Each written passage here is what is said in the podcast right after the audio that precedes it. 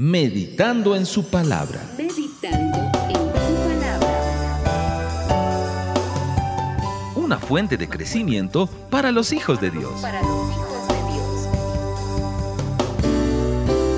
Bebamos de esta fuente abundantemente, para que de nosotros salten aguas de vida eterna. Desarrollando temas esenciales para una vida cristiana normal. Querigma Radio.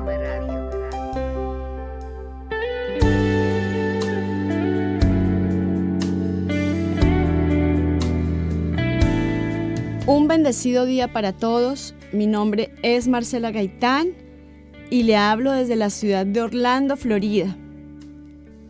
Les saludamos y declaramos que es un tiempo extraordinario el que estamos viviendo.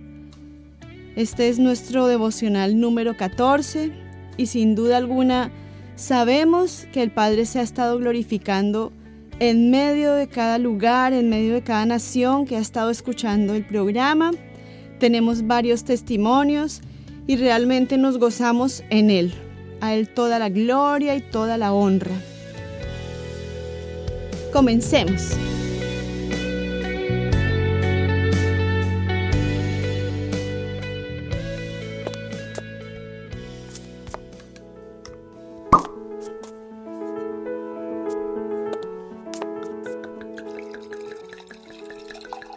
En el devocional anterior hablamos del trigo y de cómo ese grano es Jesús mismo, quien cayó en tierra en su muerte y ha dado fruto con su resurrección. En esta ocasión hablaremos del más preciado producto de la vid, del cual a lo largo de toda la escritura, desde el Génesis hasta Apocalipsis, encontramos muchas citas. Y ese es el vino.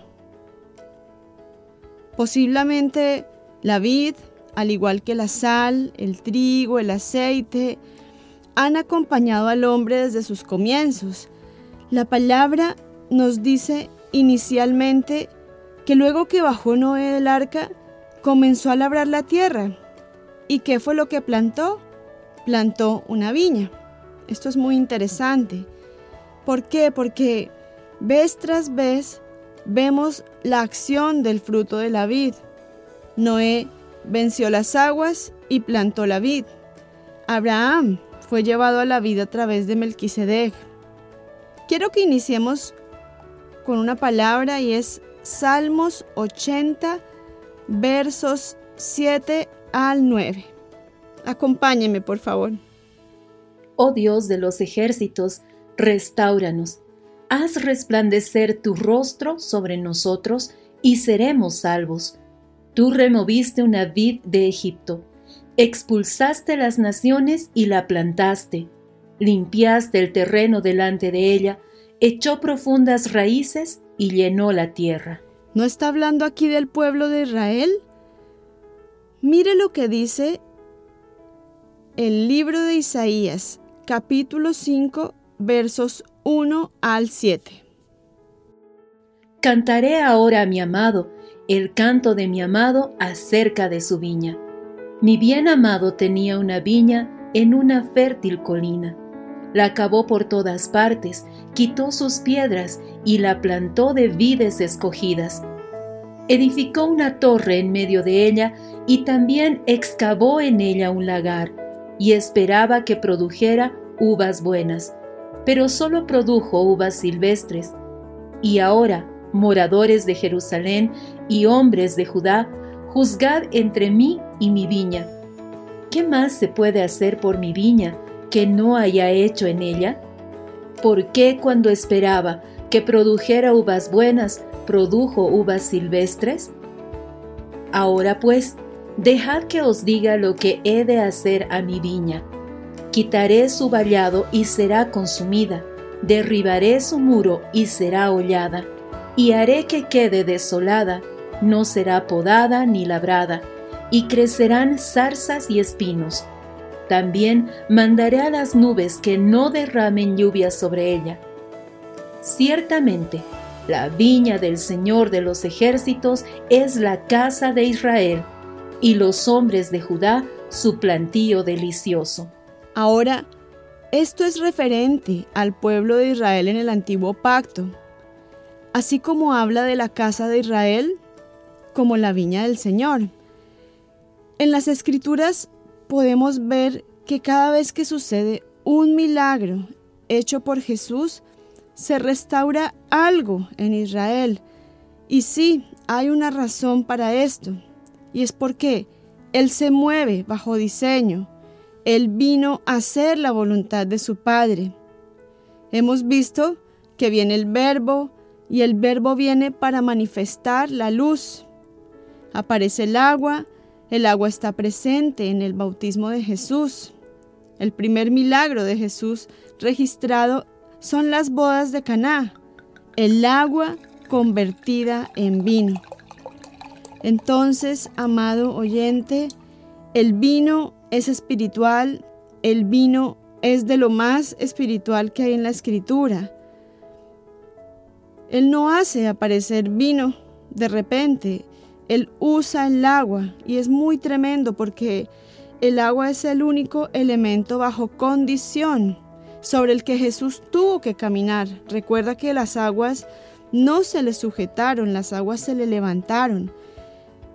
Y lo más lindo de eso es que le devuelve a Israel la capacidad de ser vino. Ese cambio de aguas en vino muestra el proceso que Dios quiere ejecutar antes de empezar el ministerio. Es muy interesante. Las bodas de Caná, por otro lado, es un título con el cual se hace referencia a un relato que se lleva a cabo la primera semana del ministerio del Señor y lo podemos ubicar en el Evangelio de San Juan, capítulo 2, versos 1 al 11. Cuando usted pueda, léalo, revíselo con detenimiento allí donde está.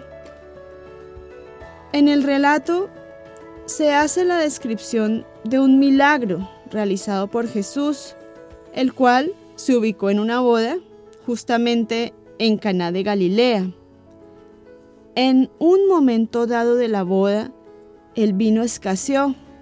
Puedo imaginarse que tremenda fiesta, yo puedo imaginarme la boda, se acabó el vino, lo cual conlleva a María a pedirle a Jesús su ayuda.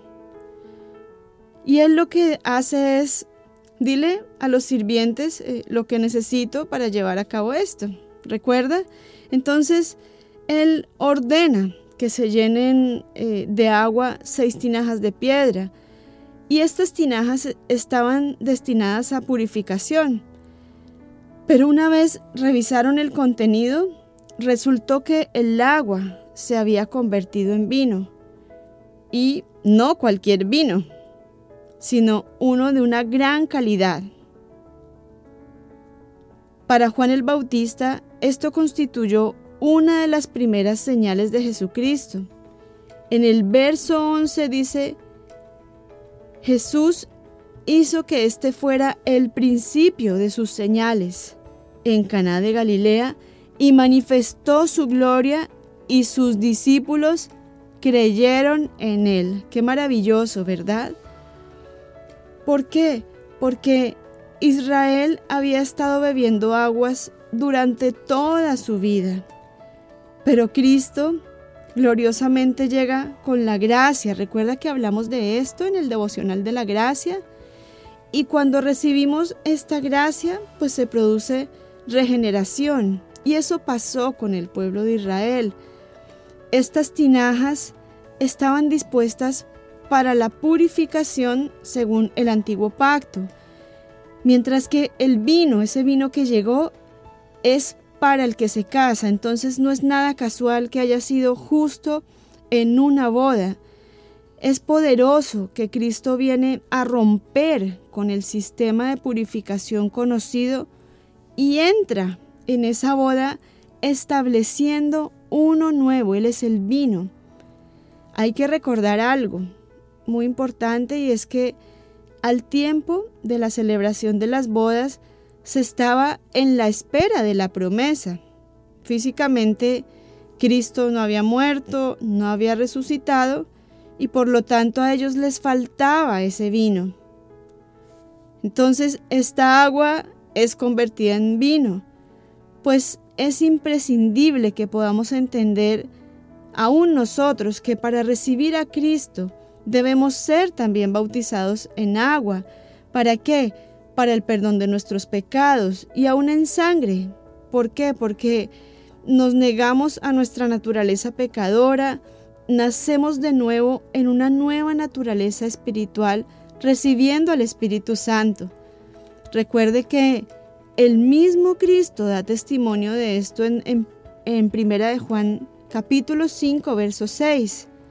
Dice, este es Jesucristo que vino mediante agua y sangre, no mediante agua solamente, sino mediante agua y sangre.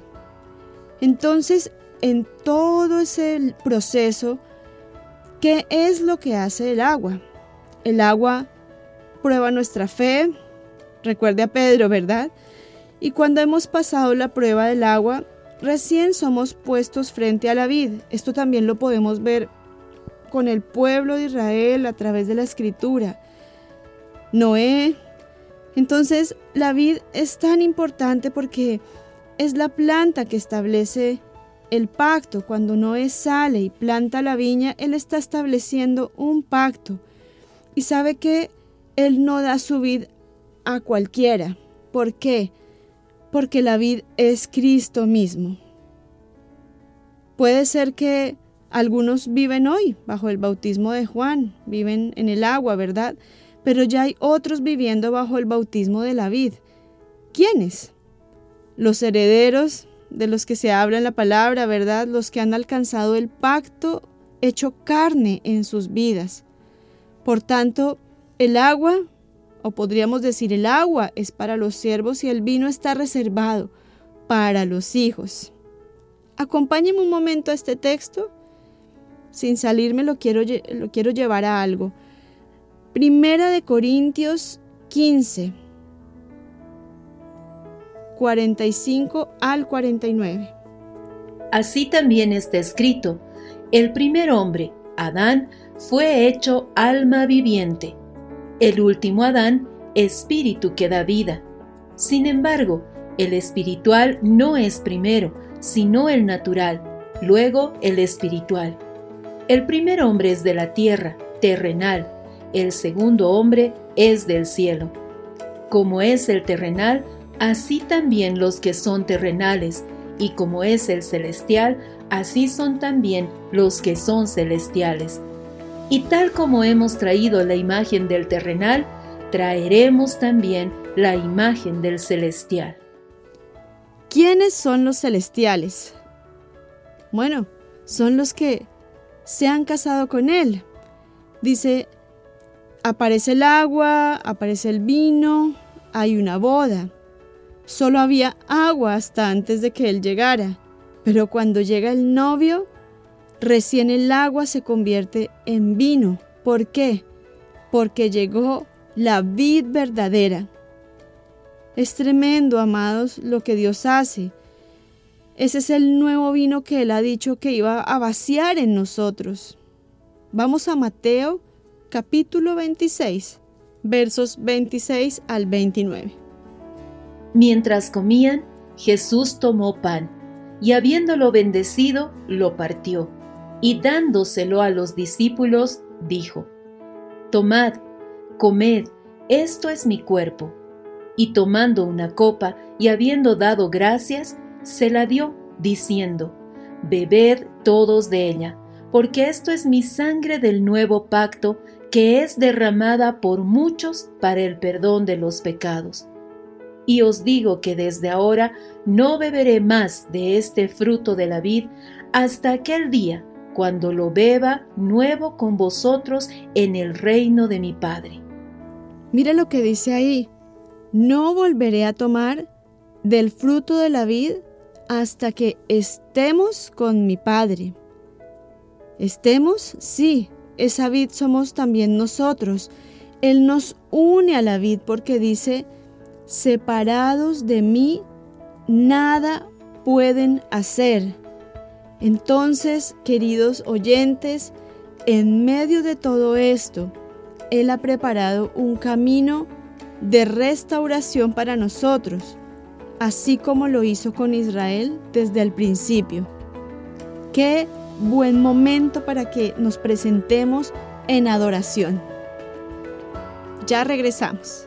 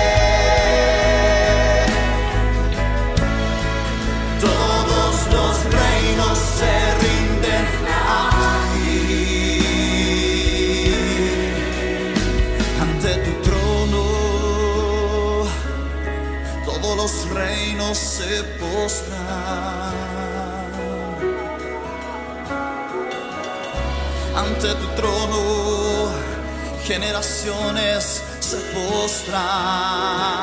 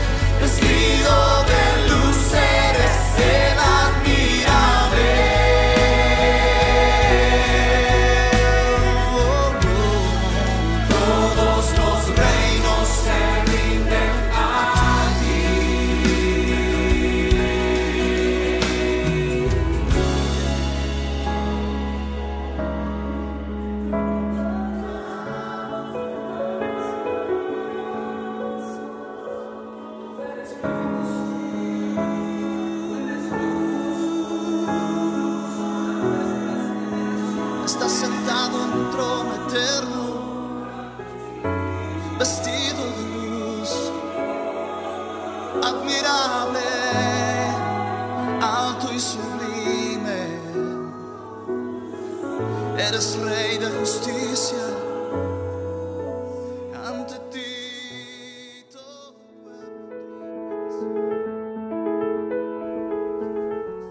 Estamos de vuelta.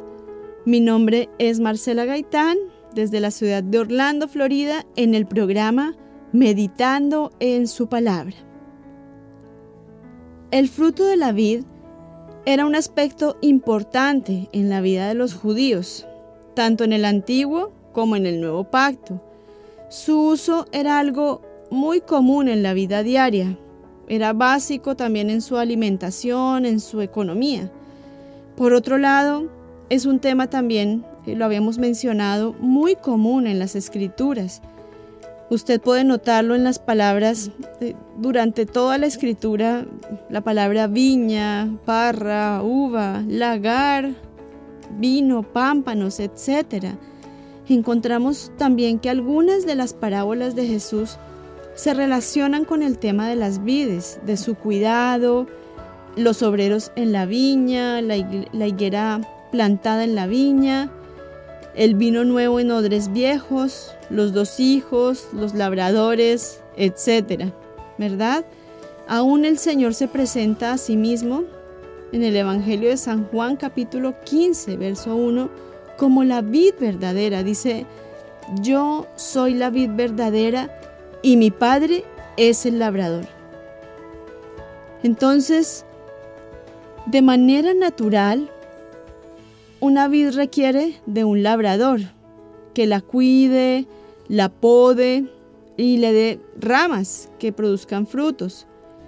En toda viña es necesario que haya una persona que cuide, limpie, riegue, vigile constantemente las plantas. Y esta persona es el labrador o viñador. al igual que en su palabra, Jesús dice que el labrador es su padre. Qué hermoso esto, ¿verdad? Y si Jesús es la vid y nosotros las ramas o pámpanos, también somos cuidados por nuestro Padre Celestial. Somos podados para producir mejor fruto y hasta quitados y echados al fuego si estamos secos. Ninguno de nosotros quiere eso, ¿verdad? Yo prefiero, ¿verdad?, el, el proceso de poda para producir fruto y no llegar a ser quemado. Por otro lado, las ramas son de la misma naturaleza en cualquier planta, ¿verdad? O que cualquier planta. Y tiene una sola vida y un espíritu con ella. Mire, por ejemplo, Pablo hablando del olivo y de cuando son injertados los gentiles. En el siguiente texto me pareció tan interesante. Acompáñeme al libro de Romanos capítulo 11, versos 16 al 18. Y si el primer pedazo de masa es santo, también lo es toda la masa. Y si la raíz es santa, también lo son las ramas. Pero si algunas de las ramas fueron desgajadas, y tú, siendo un olivo silvestre, fuiste injertado entre ellas y fuiste hecho participante con ellas de la rica savia de la raíz del olivo, no seas arrogante para con las ramas, pero si eres arrogante, recuerda que tú no eres el que sustenta la raíz, sino que la raíz es la que te sustenta a ti. Qué hermoso que dice, ¿verdad? Recuerda que tú no eres el que sustenta la raíz, sino que la raíz es la que te sustenta a ti. Veamos algunos aspectos importantes, porque en todo esto hay una palabra que resalto y he resaltado durante los devocionales y es diseño. Ya hemos hablado de que Dios es un Dios de diseños. Así como las ramas viven solo para producir frutos, así nosotros debemos vivir para producir frutos. Así como las ramas para vivir dependen del alimento que la vid provee, así también debe ser nuestra dependencia a Cristo. Así como las ramas se someten y dependen de la vid para poder recibir, así debemos someternos y depender para poder recibir. Entonces aquí hablamos de, producir, hablamos de dependencia también. Note entonces que es importante saber que dependemos de la raíz. Amados, qué vital es guardar y cuidar nuestra relación con Cristo, Él es quien nos poda. ¿Y de qué nos poda? De cualquier cosa que nos pueda desviar de la manifestación de su vida en nosotros. Qué maravilloso es saber que siempre estamos bajo su cuidado. Qué tremendo, ¿verdad?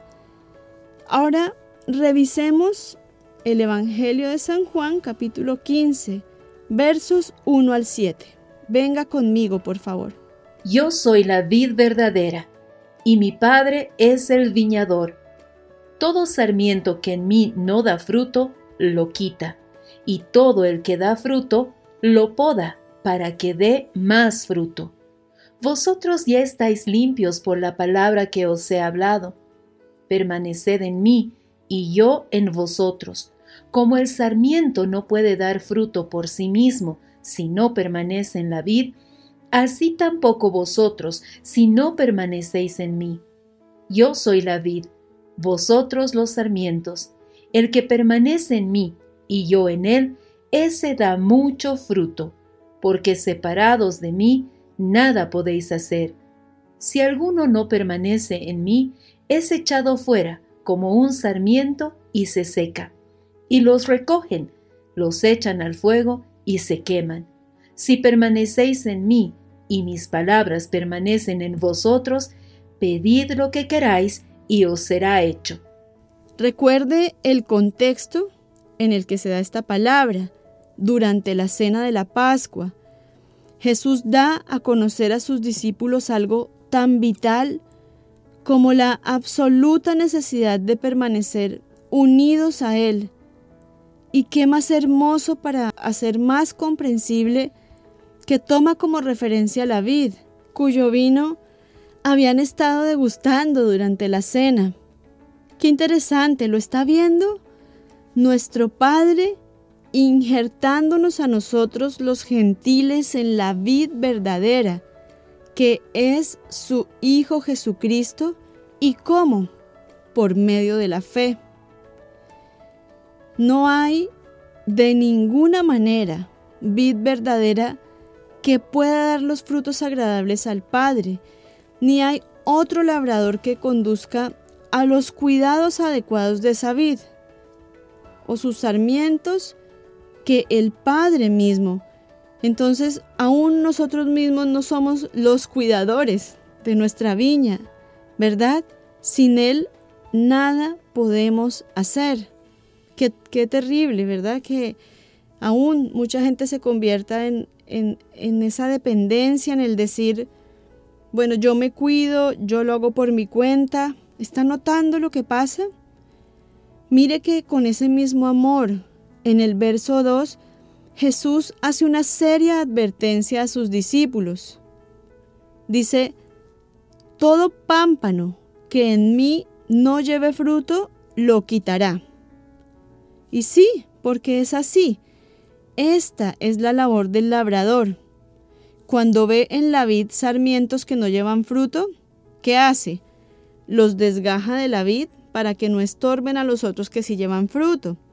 Pero incluso esos sarmientos que sí llevan fruto son limpiados. ¿Para qué? Para que el fruto sea más abundante y mejor, de mejor calidad.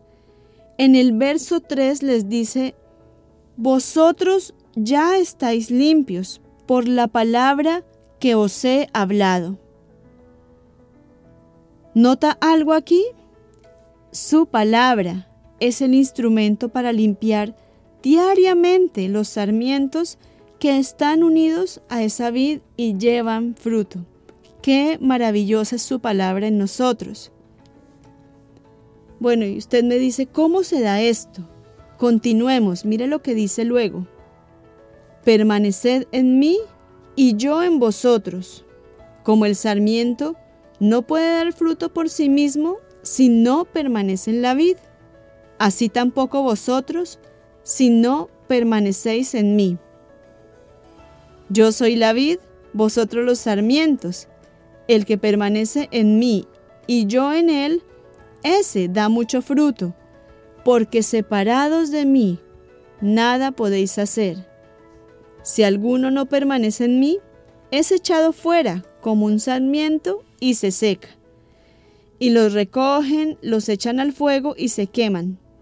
Si permanecéis en mí y mis palabras permanecen en vosotros, pedid lo que queráis y os será hecho. ¿Cuál es la palabra clave en esta porción? Permanecer. Recuerda que en un momento en algunos devocionales atrás hablamos de lo que era ser el hombre religioso. Bueno, por lo general ese religioso es quien se cree capaz de llevar fruto por sí mismo, sin estar unido por la fe a esa única vid verdadera que es Cristo. Revisamos al inicio Isaías 5 y este es el fruto del hombre religioso. Lo podemos ver allí como esas uvas silvestres, que tienen apariencia de buenas, pero no tienen ese sabor dulce, no están maduradas bajo el sol de justicia, que es Cristo mismo. Nosotros, sus hijos, sabemos que todo el fruto que podamos llegar a dar proviene de esa vid verdadera que es Cristo y por Cristo y estando en Cristo, solo podemos dar fruto. Nadie puede dar fruto por sí mismo si no es Cristo en él. Y esto sería tan absurdo como si el sarmiento quisiera producir uvas sin estar unido a la vid. Esto es imposible, visualícelo. Por eso Jesús dice, separados de mí nada podéis hacer. Terminemos con el texto. Vamos a los versos 8 al 17. En esto es glorificado mi Padre, en que deis mucho fruto, y así probéis que sois mis discípulos. Como el Padre me ha amado, así también yo os he amado. Permaneced en mi amor. Si guardáis mis mandamientos, permaneceréis en mi amor, así como yo he guardado los mandamientos de mi Padre y permanezco en su amor. Estas cosas os he hablado para que mi gozo esté en vosotros y vuestro gozo sea perfecto. Este es mi mandamiento, que os améis los unos a los otros, así como yo os he amado. Nadie tiene un amor mayor que este, que uno dé su vida por sus amigos. Vosotros sois mis amigos si hacéis lo que yo os mando. Ya no os llamo siervos, porque el siervo no sabe lo que hace su Señor. Pero os he llamado amigos, porque os he dado a conocer todo lo que he oído de mi Padre. Vosotros no me escogisteis a mí, sino que yo os escogí a vosotros, y os designé para que vayáis y deis fruto, y que vuestro fruto permanezca, para que todo lo que pidáis al Padre en mi nombre os lo conceda. Esto os mando, que os améis los unos a los otros. ¿No le parece tremendo que inicie y termine esta porción con un mandato? Y es que permanezcamos en su amor y nos amemos unos a otros. Amados, Él un día nos encontró, nos escogió, nos predestinó, nos designó para dar fruto, pero un fruto que permanezca. La noche que Jesús lava los pies de sus discípulos, Él los lleva ese fruto, les permite tener acceso a Él mismo, quien es el árbol de la vida, y ellos pudieron tomar de la vid. Qué maravilloso es esto. Volvamos en unos instantes.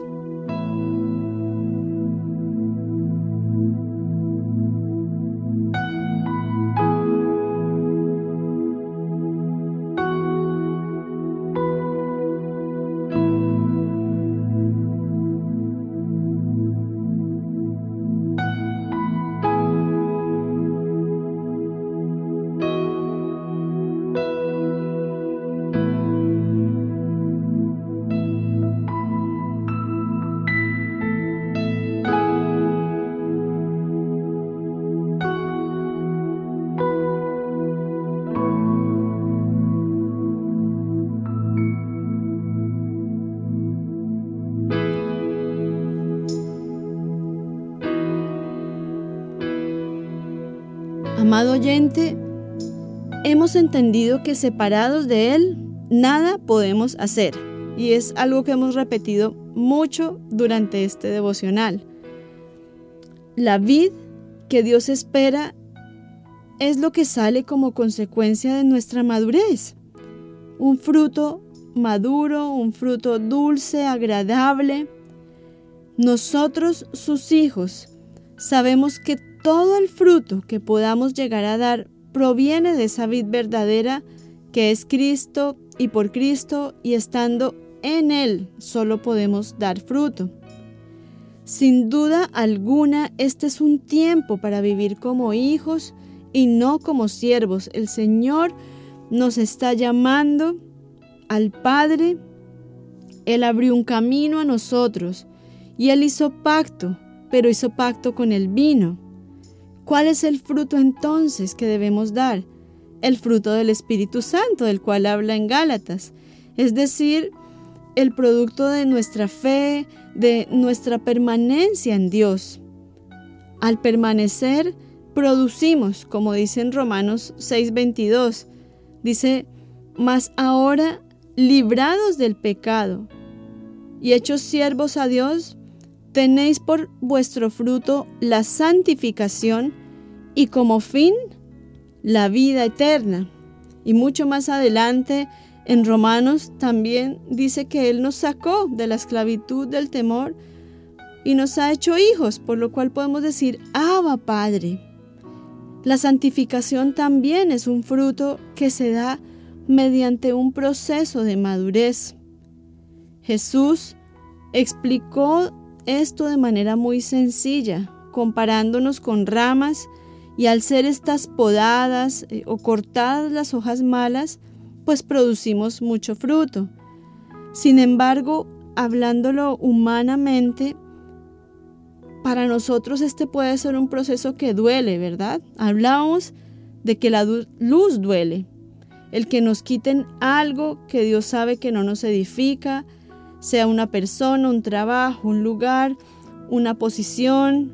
Culturalmente somos gente muchas veces muy arraigada a, lo material o a, o a tomar una posición y a pegarnos de las cosas. Entonces, amado, ¿qué hay en ti que necesite ser podado por Dios? ¿Qué hay en ti que no te permite crecer y dar fruto? Ahora, revisemos este último texto y es el libro de Hebreos capítulo 12 versos 4 al 11.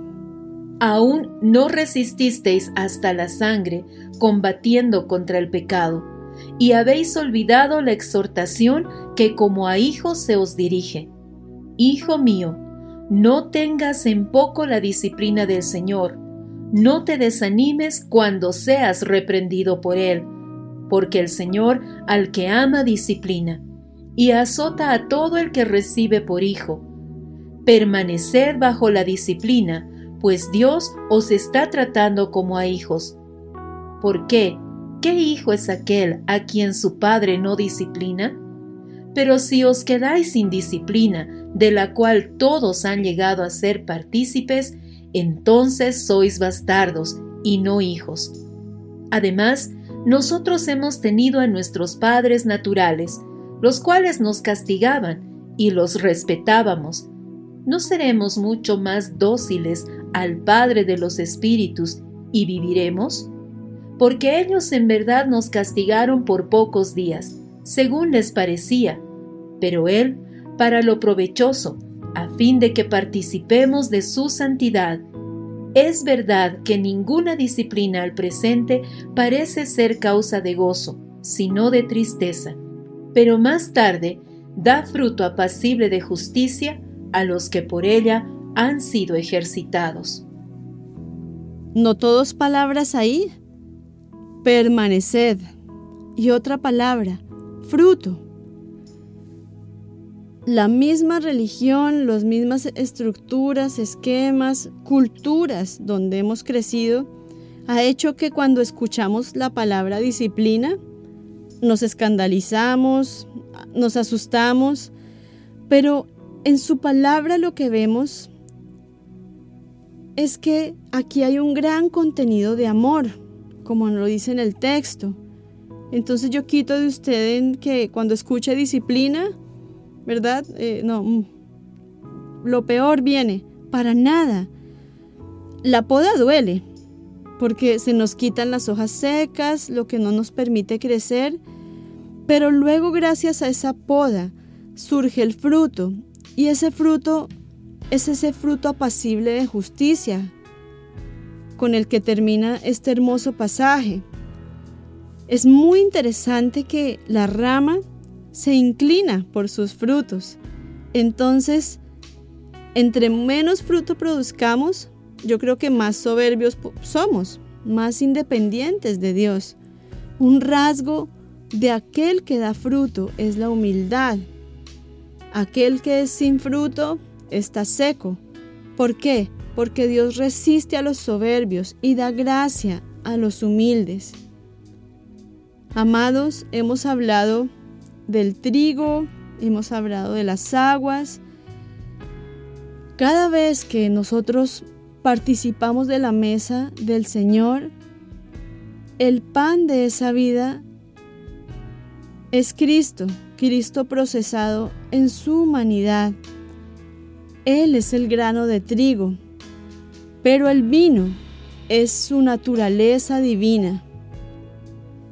Entonces nosotros compartimos su naturaleza humana y también compartimos la copa de bendición, que es lo más celestial.